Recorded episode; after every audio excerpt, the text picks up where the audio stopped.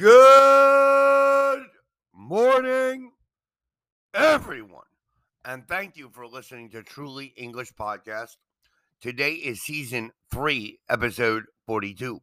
Temporada 3, episodio 42. And today is Tuesday. Tomorrow is Wednesday. The day after tomorrow is Thursday. Today is Tuesday. Yesterday was Monday. And the day before yesterday was Sunday. Remember, today, tomorrow, the day after tomorrow, today, yesterday, and the day before yesterday. There is only 11 shopping days left until Christmas. 11 shopping days left until Christmas. Let's review who, what, where, when, why, how, which. Who, what, where, when, why, how, which. Who? Who do you think was the most important person in history? What? What do you think was the most important invention in history? Where? Where do you want to travel if you could travel anywhere? Where would you travel if you could travel anywhere? Why? Why are you angry with your wife? Why is your wife angry with you? How? How do you earn your money? ¿Cómo ganar tu dinero? Which? Which do you think is a better place to live? In Paris, France, or London, England? Who, what, where, when, why, how, which? Who, what, where, when, why, how, which? There is, there are. There is not, there are not. Is there, are there? There is a computer on my table. There are pens on my table. There is not a printer on my desk. There are not printers on my desk. Is there a printer on your desk? Are there a lot of technology gadgets in your house?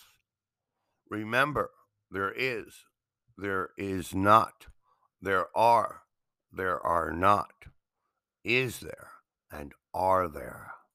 Today, we are going to discuss the word even. Even. Tina loves watching TV. She has a television in every room of the house, even the bathroom. We use even to say that something is unusual or surprising. It's not usual to have a television in the bathroom.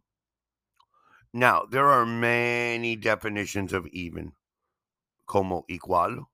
Salaries are uneven between men and women, or even numbers, two, four, six, eight. Odd numbers, one, three, five, seven. Nones y pares. Let's study some more examples.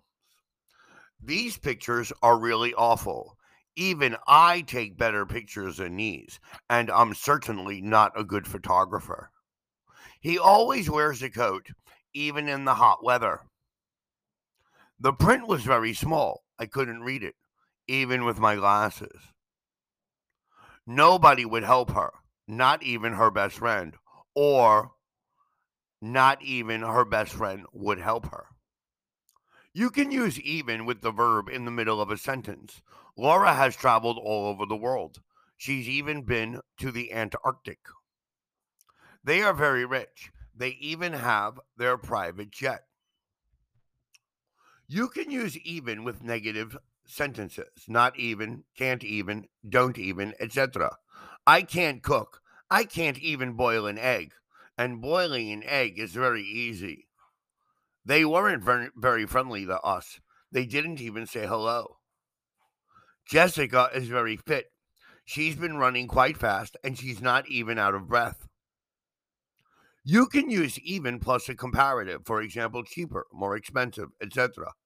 I got up very early, but Jack got up even earlier. I knew I didn't have much money, but I have even less than I thought. We were very surprised to get an email from her. We were even more surprised when she came to see us a few days later. We can say even though, even when, even if. We use even though, even when, and even if, plus a subject, plus a verb. Even though Tina can't, Tina can't is a subject plus the verb. Drive, she has a car. Even though Tina can't drive, she has a car. He never shouts, even when he's angry. The river is dangerous. It's dangerous to swim in it, even if you're a strong swimmer. We do not use even plus a subject plus a verb. We say, even though she can't drive, she has a car. Not even she can't drive. I can't reach the self, even if I stand on a chair. Let us compare even, if, and even without if. It's dangerous to swim here, even if you're a strong swimmer. Not even you are. The river is dangerous, even for strong swimmers. Let us compare even if and if we're going to the beach tomorrow. It doesn't matter what the weather is like. We're going even if the weather is bad. We want to go to the beach tomorrow, but we won't go if the weather is bad. Now, take your time on this wonderful Tuesday and study, even even if study who, what, where, when, why, how, which. Is there? Are there? There is. There are. There is not. There is. There are not. Make your own examples. Practice repetition. That's how you improve your English. I want to thank everyone for listening to Truly English Podcast today. Please remember to listen to our next podcast tomorrow on Wednesday. Please remember to send us any requests and any comments for future episodes to info at trulyenglish.com.mx. Or you can send it to our Facebook, Twitter, Instagram account, or here in Anchor Podcast. Please visit our website at www.trulyenglish.com.mx and download material for free. Listen to our podcast, learn about us, communicate with us. Again, thank you for listening to our episode today. Have yourself a wonderful Tuesday and peace and love to everyone. Goodbye.